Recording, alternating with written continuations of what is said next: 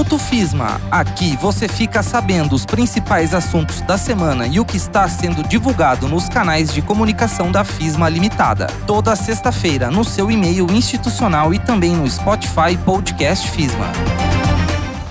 O Brasil samba que dá bamboleio que faz gingar. O Brasil do meu amor, terra de nosso Senhor.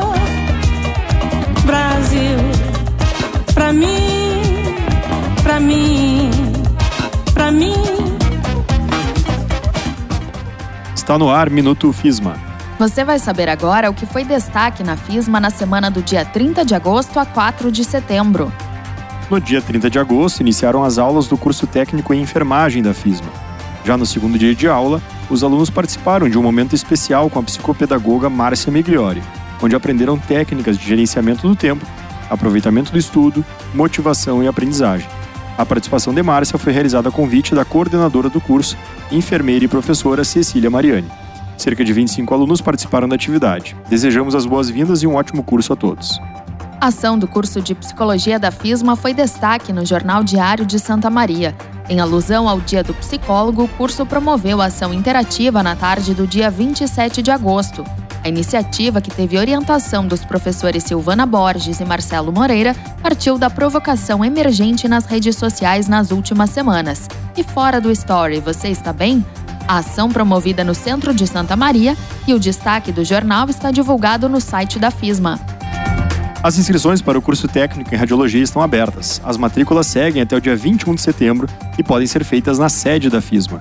Nesta semana, o coordenador do curso técnico em radiologia, professor Marion Silva, esteve divulgando o curso junto à Rádio Nativa, parceria de longa data da FISMA. As informações completas sobre o curso estão nos canais de comunicação da instituição. Ainda nesta semana foi divulgada a lista de selecionados no edital de monitoria voluntária do curso de psicologia.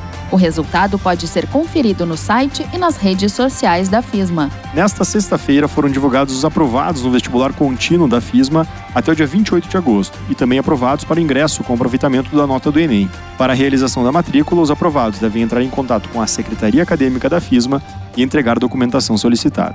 Os aprovados podem ser conhecidos em lista divulgada no site da FISMA. Também nesta sexta-feira, a coordenadora do Centro Compreender para Atuar, educadora especial e professora Jéssica de Oliveira, qualificou seu doutorado pela Universidade Federal de Santa Maria. Na oportunidade, foi evidenciado o estudo que embasa sua tese, a influência da intervenção implementada por pais sobre as habilidades sociocomunicativas de crianças com autismo, uma abordagem naturalística. Parabenizamos a futura doutora Jéssica por essa etapa concluída. Na última terça-feira, colaboradores e professores da FISMA receberam a segunda dose de vacina contra a Covid-19. Foi um momento de bastante alegria e satisfação. Ainda no dia 24 de agosto, demais colaboradores ligados às operações da escola técnica também receberam a segunda dose da imunização. Pedimos a todos que continuem utilizando máscaras e álcool gel para segurança e proteção coletiva. Todos os cuidados protocolares seguem na instituição agora com doses reforçadas de esperança. Um agradecimento especial à enfermeira Denise Conterato, que com muito zelo vacinou todos os colegas. Nesta semana foi divulgado o novo vídeo promocional do Centro Psicoclean.